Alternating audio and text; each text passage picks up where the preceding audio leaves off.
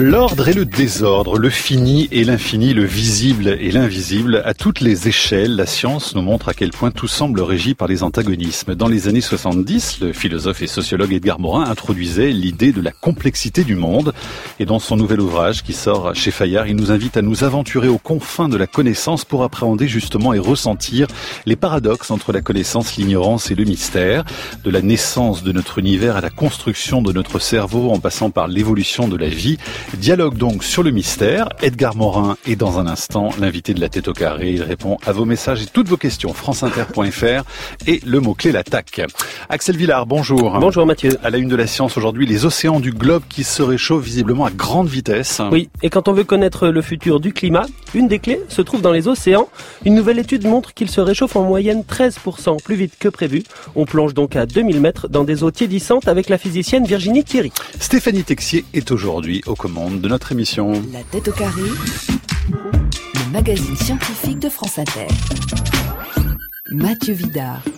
Edgar Morin, penseur transdisciplinaire et indiscipliné, qui est donc notre invité cet après-midi à l'occasion de la parution donc chez Fayard de ce livre Connaissance, ignorance, mystère et les auditeurs qui nous rejoignent sur franceinter.fr et sur le mot-clé l'attaque. Edgar Morin, avec euh, cet ouvrage, vous nous invitez donc à, comprendre la, complexité de l'univers et, de la vie. Euh, considérer cette complexité et le mystère justement qui l'accompagne, c'est indispensable selon vous pour comprendre le monde qui nous entoure?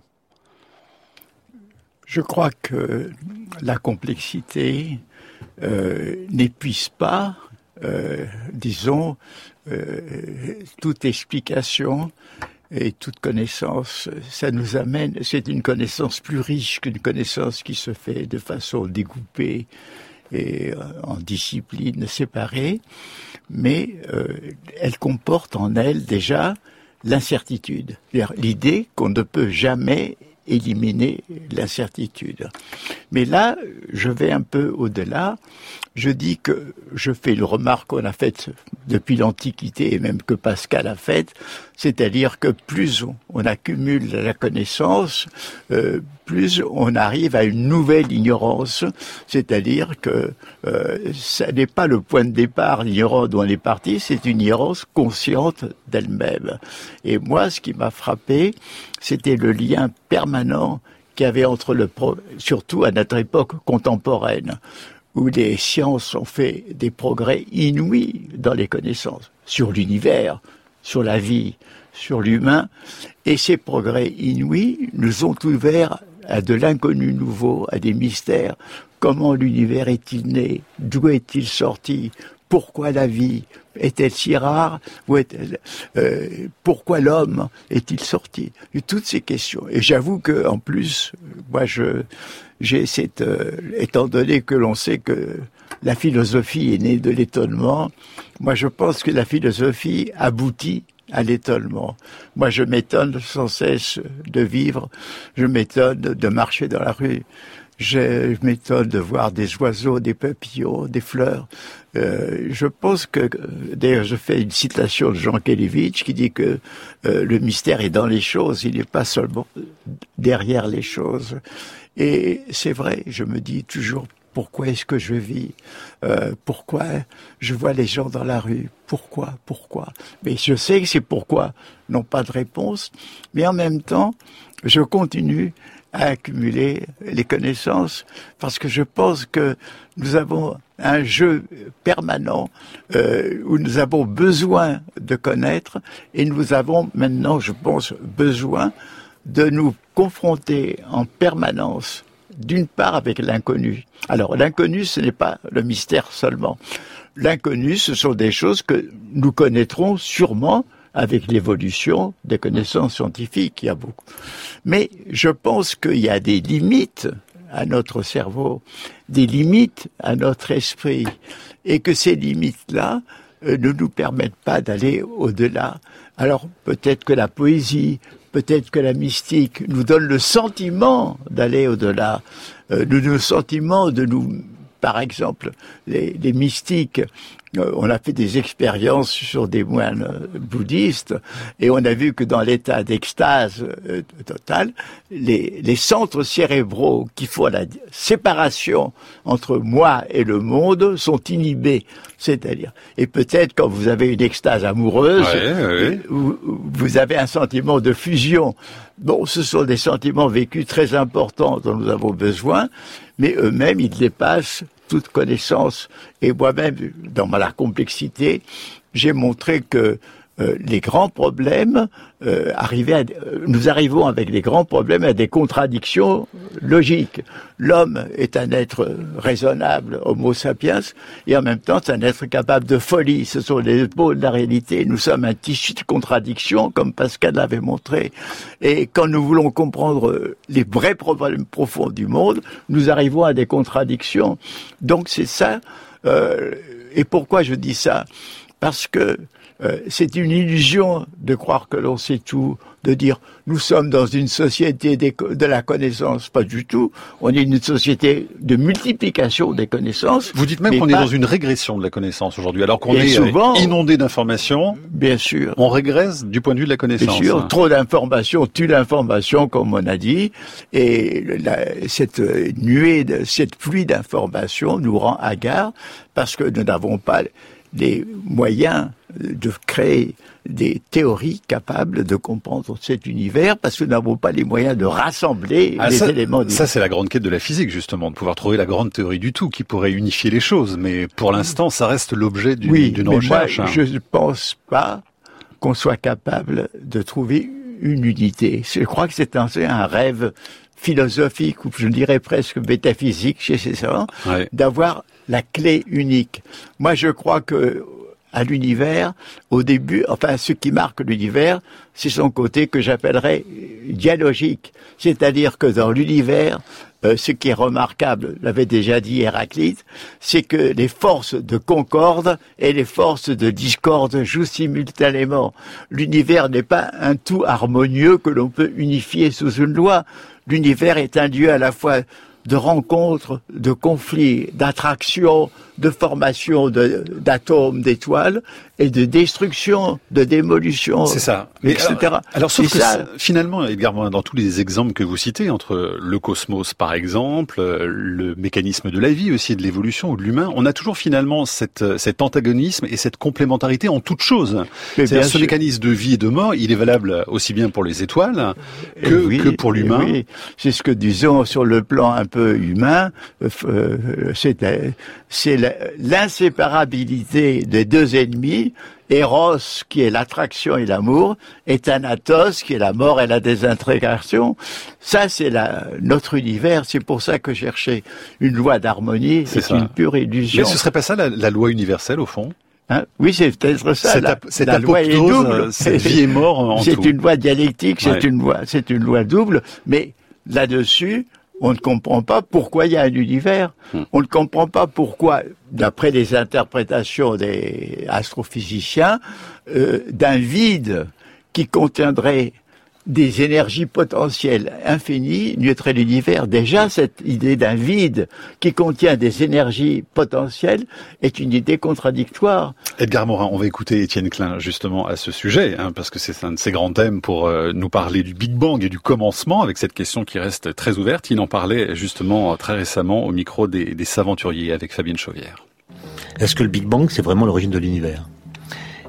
On commence à se poser la question. en fait, non. C'est-à-dire la, question de savoir si l'univers a une origine ou pas est une question ouverte. À condition évidemment de prendre le mot origine dans son sens le plus radical. Ce que j'appelle l'origine de l'univers, c'est la transition qui fait passer de l'absence de toute chose, mm. donc il n'y a absolument rien, à l'apparition d'une première chose. Donc dire que l'univers a eu une origine, c'est dire que cette transition a eu lieu. Est-ce qu'on est sûr que cette transition a eu lieu? La réponse est non.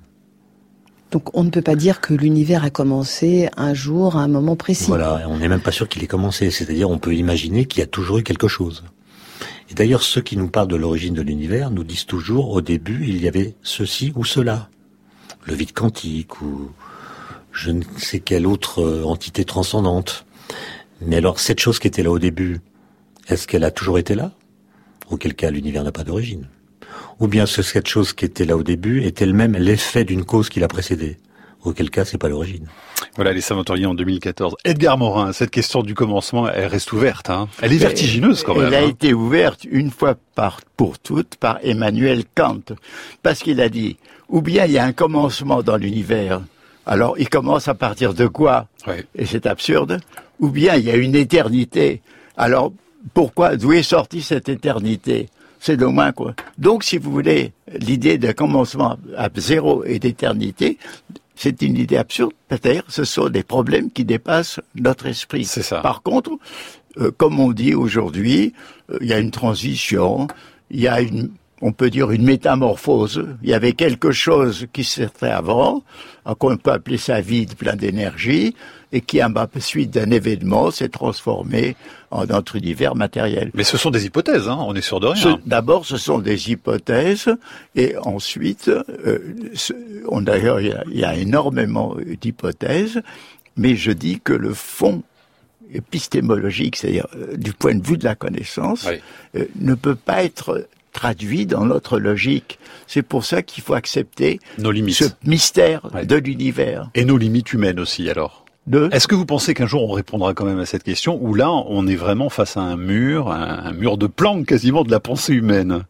Ben, écoutez, on est devant plusieurs murs de, de plantes parce que tout d'abord, il y a le problème de la, de la vie. Nous savons qu'il faut, on peut supposer, on a supposé qu'il y a eu des tourbillons, des interactions sur la Terre primitive il y a 4 milliards d'années, de milliards de, macromolécules, les unes d'acides aminés, l'autre de protéines, et que l'ensemble, en s'unissant, a créé cette chose Mm. nouvelle, incroyable, qui est la vie. Parce que la vie a des propriétés que n'ont pas les molécules, c'est-à-dire la reproduction, la réparation, la connaissance. Donc, est-ce que la vie est née une fois sur Terre? C'est possible parce que tous les vivants ont le même langage, le même code génétique. Est-ce qu'il existe la vie dans l'univers? À mon avis, c'est très peu probable. Ah c'est bon? pas impossible puisqu'il y a des myriades Ah, même, de planètes. Mais les conditions dans lesquelles la vie est née sont tellement exceptionnelles Mm. que on ne peut douter de ça. Et donc, si vous voulez, jusqu'à présent, nous sommes, nous ne connaissons pas d'autres. Peut-être qu'on en connaîtra d'autres intelligents qui ne soient pas vivants, qui aient d'autres qualités. Mais c'est la vie sur Terre, elle est marginale. Dans la vie, l'apparition de l'homme, elle est hyper marginale. Autrement dit, tout ce qui est cré- créateur de complexité est toujours un phénomène. mat- Par exemple, la matière dans l'univers est marginale. Il y a un vide énorme dans l'univers. Donc, noire, si vous, voulez, noire. si vous dites que l'univers est créé pour aller vers la plus de complexité, comme disait Théard de Chardin, et arriver à une spiritualité totale, je crois que c'est une vision un peu unilatérale. Connaissance, ignorance, mystère, c'est chez Fayard. Edgar Morin est l'invité de la tête au carré cet après-midi.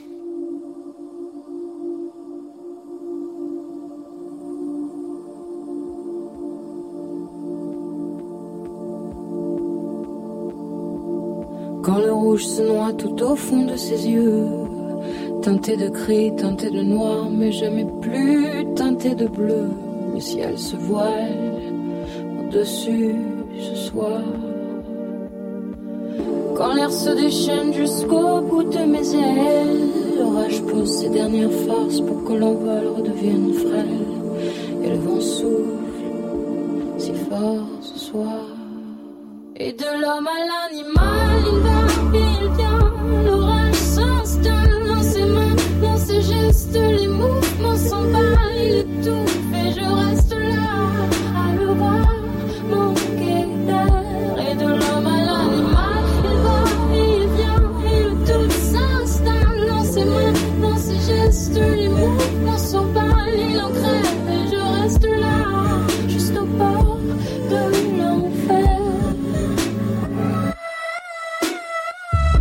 Les cris dansent autour de moi, elles m'accompagnent. Et dans l'escorte qui sera mienne, ils me désarment et puis me gagnent. Et je leur cède à cœur ouvert. Les larmes coulent dans les flammes et les éteignent. Après les larmes vient le silence. Il dit qu'il reste, il dit qu'il m'aime. Et je l'accueille à bras ouverts. L'homme à l'animal, il va et il vient. L'orage s'installe dans ses mains, dans ses gestes,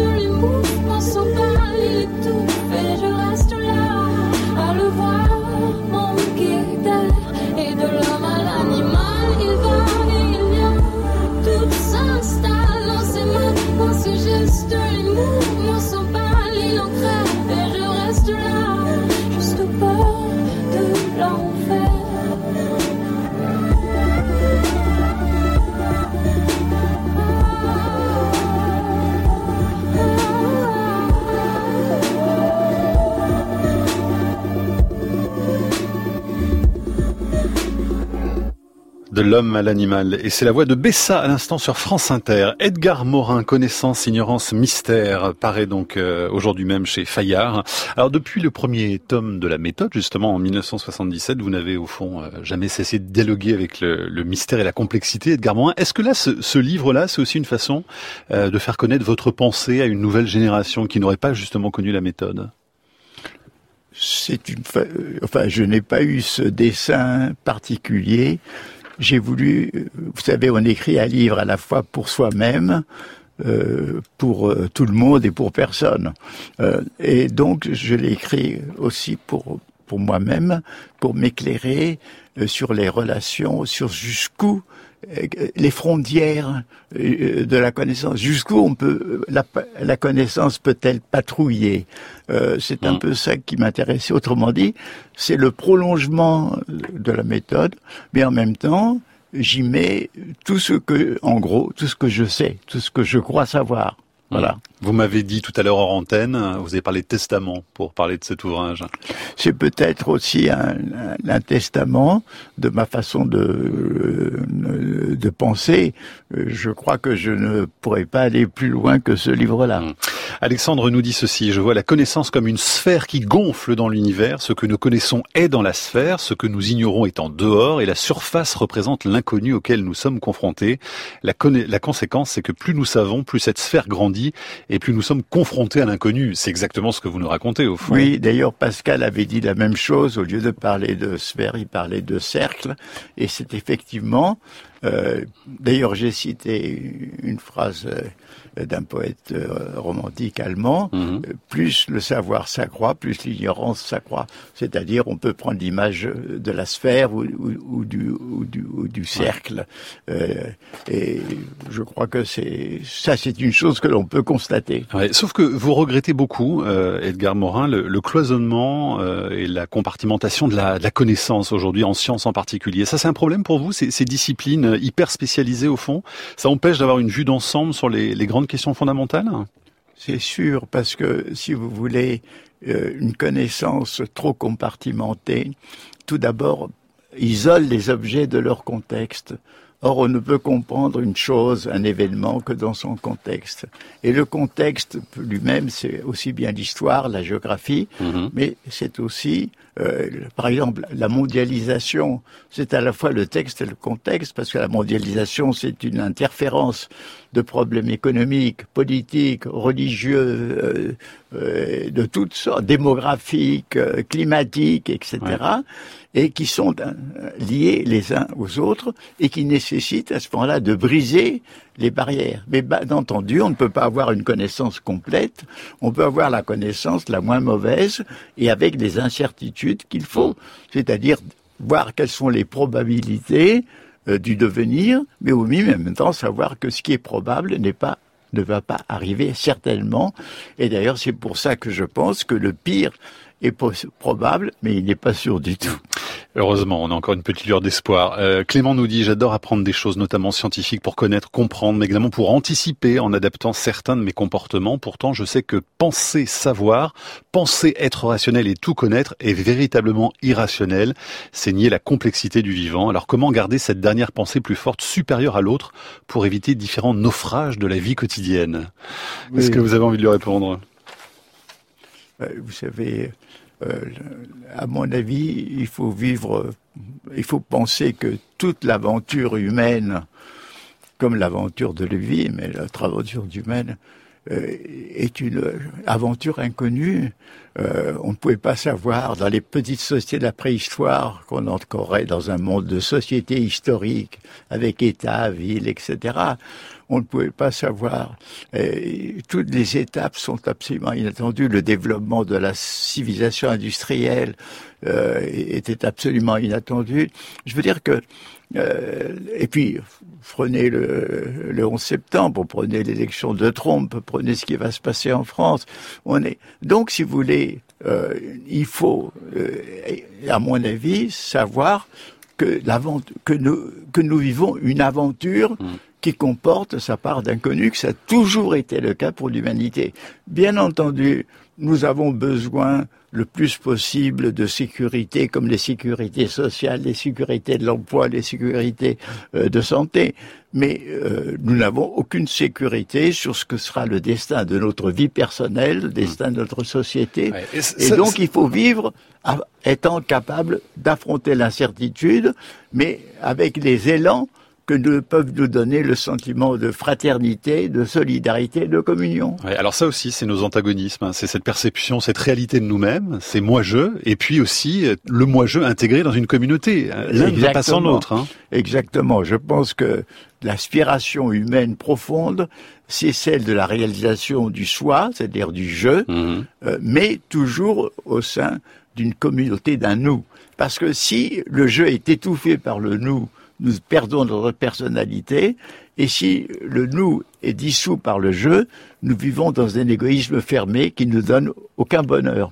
Donc c'est ça qui nous donne le sens de la vie. Parce que la vie, nous la recevons, nous ne savons pas pourquoi, elle n'a pas de sens. Mais je dis, nous, à nous de lui donner une sens. Moi, quand je parle de la qualité poétique de la vie, c'est-à-dire cette possibilité euh, de communier, d'admirer, de nous émerveiller, d'aimer, euh, de jouer, etc. C'est ça que nous, mm. pour moi, le sens que je, que je donne à la vie. Et en plus, c'est le seul sens qui puisse non pas dissoudre, mais refouler les angoisses et les peurs de l'inconnu et de la mort. C'est ça. Vous dites finalement, cette existence poétique, elle est possible en admettant et en embrassant cette complexité Exactement. Et, ces mystères. Dès sa naissance, la vie a été parasitée par la mort. Alors là encore, on parlait des étoiles tout à l'heure. Euh, la vie, comme le cerveau, euh, ce sont des lois du cosmos. Au fond, euh, la vie a besoin, peut, ne peut exister que par la mort. Et au fond, la reproduction, c'est la, la survie permanente. Bien, sûr, parce que le monde est guidé par ce qu'on appelle le deuxième principe de la thermodynamique, qui nous dit qu'en gros, que tout système organisé, à un moment donné, tend vers la désorganisation et que l'univers tend vers le désordre. Donc, dès que la vie est née, elle, elle s'est trouvée au sein de ce problème, parce que vivre, c'est dépenser de l'énergie, ne serait-ce que pour respirer, ne serait-ce que pour manger, ne serait-ce que pour assimiler, etc. Et à ce moment-là, nous sommes obligés de trouver de l'énergie en nous alimentant, si, sinon, privés d'énergie, nous mourrons. Donc, vivre est à la fois vivre sans arrêt contre la mort, mais comme en même temps nous nous dégradons sans arrêt pour la mort et contre la mort. S'il y a ce jeu avec la mort qui est, qui est permanent. c'est ce duel. Hein oui. qui est là. Euh, oui, intime, Parce que la vie qui est maligne, bah, de, de nous, comme vous et comme moi, nous avons des, des, organismes de millions, de millions de cellules. Qu'est-ce qui se passe? Nos cellules meurent et sont remplacées par des nouvelles. 30 millions à chaque seconde. Hein. Voilà. Et c'est parce qu'il y a ces morts de 30 millions de cellules chaque seconde que nous continuons à être jeunes en vieillissant jusqu'à une certaine limite, mais qui peut-être pourrait être un peu reculée. Hmm. Edgar Morin, justement, euh, vous parliez d'intelligence, euh, les capacités cognitives. Alors là aussi, il y a tout un champ de la connaissance qui s'est beaucoup transformé ces derniers temps, dans le domaine de l'éthologie euh, en particulier. C'est-à-dire qu'on découvre que d'autres êtres vivants, les animaux ou les plantes d'ailleurs, sont doués de capacités cognitives. Oui. Et même les bactéries, par exemple. Bien sûr. Ouais. Et c'est une grande découverte puisque les bactéries communiquent entre elles Non seulement elles communiquent par un, leur langage à elles, mais elles peuvent s'entraider en se refilant des bouts d'ADN. Et ensuite, dans certains cas, elles peuvent créer une entité solidaire et puis après se redisperser si par exemple des conditions euh, de nourriture deviennent à manquer. Et d'ailleurs, euh, la vie des polycellulaires que nous sommes sont nés d'un assemblage devenu permanent Hum. d'unicellulaires qui était à l'origine des bactéries. Donc, si vous voulez, nous avons et nous avons appris que moi, la chose qui m'avait frappé il y a déjà une trentaine d'années, et je l'avais intégré dans la méthode, c'est de cette expérience qu'avaient fait des des, des, des, des- des botanistes sur euh, des arbres. Euh, ils avaient euh, coupé toutes les feuilles d'un arbre. Alors l'arbre, il avait réagi avec un surcroît de sève pour faire des nouvelles feuilles. Mais il avait aussi sécrété un produit antiparasite parce qu'il était- il avait compris qu'il avait un parasite sans savoir lequel. Mais les arbres de même espèce du voisinage ont commencé par sécréter l'antiparasite. Autrement dit, il y a beaucoup plus de connexions, de connaissances, de langage, de communication dans l'univers que nous l'avait imaginé. Edgar Morin, vous êtes avec nous cet après-midi.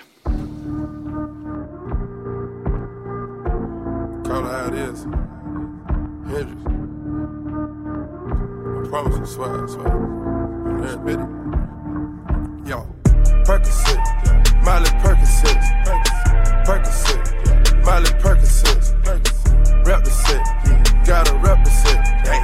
Chase a chick, never chase a bitch.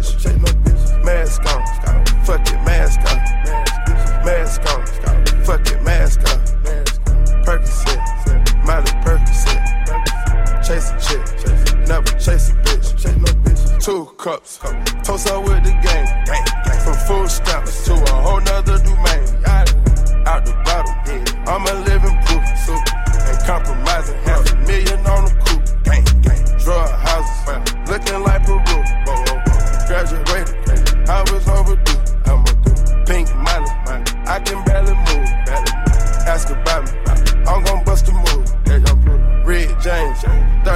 33 Ocean now, cruising Biscayne, hit fire, top off, that's a liability. Hit the gas, yeah. boosting my adrenaline, big fire, Percocet, yeah, Miley Percocet, big fire, Percocet, yeah, Miley Percocet, big fire, rep the set, yeah, gotta rep the set, gang, gang, chase a chick, yeah, never chase a bitch, big fire, mask on, yeah, fuck it, mask on, big fire, mask on, yeah, fuck it, mask on,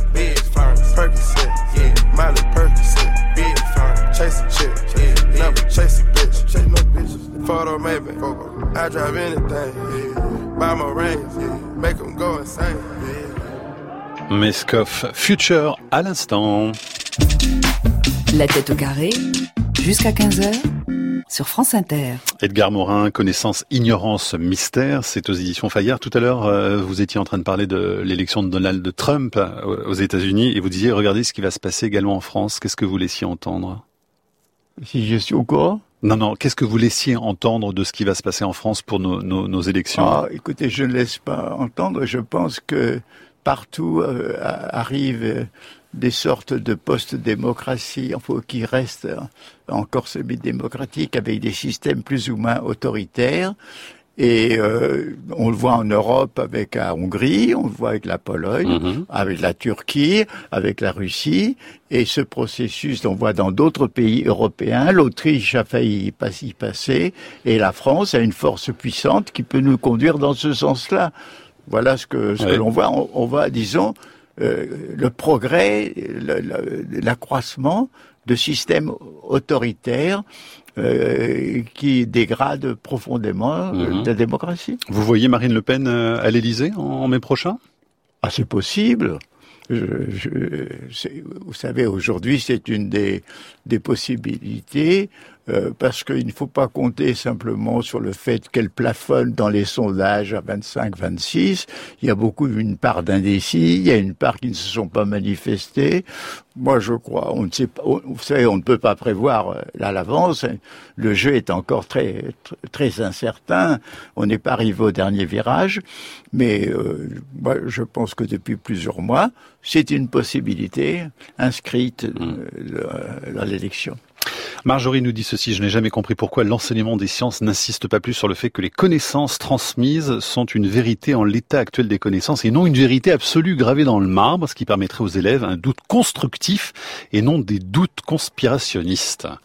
Est-ce qu'on nous apprend assez le doute d'abord? Est-ce qu'on nous apprend assez le doute à, l'école? Écoutez, en philo, c'est ce qu'on enseigne, mais c'est la tendance à absolutiser le présent qui existe dans, tous les domaines. On a l'impression que le présent, on, se croit réaliste parce qu'on croit que le présent ne va pas bouger, mm. alors que le propre du présent, c'est de pouvoir se transformer. Et ça, c'est vrai aussi, même dans les théories scientifiques, on croit qu'une au 19e siècle, toutes les théories scientifiques du 19e siècle, sauf deux, ont été abandonnées pour de nouvelles théories. Euh, donc, si vous voulez, il faut être euh, conscient euh, que, euh, d'ailleurs, Popper l'avait dit, une théorie scientifique, c'est le contraire d'une théorie, religieuse, parce que la théorie religieuse, elle est absolue. Mhm. Une théorie scientifique, elle peut se modifier en fonction des connaissances nouvelles et des points de vue nouveaux. Donc, il faut, à mon avis, elle a tout à fait raison, cette personne qui pose cette question. Il faut montrer que euh, tout ce que l'on sait aujourd'hui, c'est un moment de la connaissance. Et un moment aussi, de moment de la connaissance, j'ajouterais, est un moment de l'inconnu aussi. Edgar Morin, l'époque que nous vivons et cette post-humanité, hein, justement, qui termine euh, votre ouvrage, elle est synonyme de quoi aujourd'hui? Elle est synonyme d'espoir ou au contraire totalement de, désastre? Parce qu'on voit quand même les, replis qui se généralisent, les conflits, euh, les identités ethniques euh, qui sont, qui sont critiquées, dont on a peur. Qu'est-ce que ça dit au fond de notre époque et de cet humain qui va en se transformant? Oui, c'est ça le grand paradoxe, c'est que le processus qui commande le développement de la planète, qui est le processus où les trois moteurs sont liés, science, technique, économie, c'est un processus qui, d'une part, produit les perspectives de ce qu'on appelle cette transhumanité, et d'autre part, produit les catastrophes écologiques, nucléaires et mhm. autres. Alors, en ce qui concerne cette euh, transhumanité ou posthumanité, c'est vrai de dire que euh, les cellules souches, euh, les interventions génétiques, la médecine prédictive, enfin tout ceci peut prolonger la vie humaine et prolonger non pas dans un état sénile, mais dans un état, je dirais donc, sinon juvénile, dans un état de santé. Mais c'est une illusion de croire que ce prolongement va conduire à l'immortalité car euh, rien de ce qui est sur, dans le monde n'est immortel, y compris le monde lui-même, et qu'on ne serait pas à l'abri des virus, des bactéries, des catastrophes. Alors, mais qu'on puisse prolonger. Deuxièmement, que les robots et les machines intelligentes puissent faire la plupart des travaux pénibles ou de contrôle. Ça, je le crois sans peine. Mais euh, tout ceci, les transhumanistes ont une vision d'un monde organisé, harmonieux, euh, en quelque sorte sous le contrôle d'un algorithme, c'est-à-dire que mmh. tout est, contrôlé. Et c'est là qu'est l'illusion, à mon avis.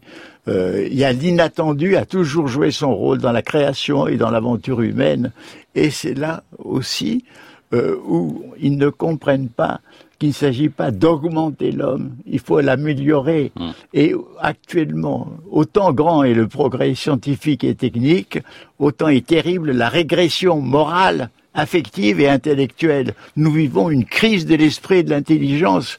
Et à mon avis, c'est ça euh, qui est l'élément principal. Mmh. Justement, euh, autour des rêves des transhumanistes, euh, écoutons l'extrait d'un reportage d'Arte qui a été diffusé en avril de l'année dernière. Immortalité, dernière frontière, c'était son titre. Je définirais le transhumanisme comme la poursuite de l'idée humaniste classique qu'on peut améliorer la condition humaine. On peut faire en sorte de vivre plus longtemps par l'addition de technologies et grâce aussi à la biotechnologie. On peut améliorer l'intelligence, avoir des émotions plus positives, s'entraîner à de nouveaux modes de fonctionnement. Et peut-être à long terme, changer à tel point qu'on deviendra une autre espèce, ou du moins une espèce différente de celle d'aujourd'hui.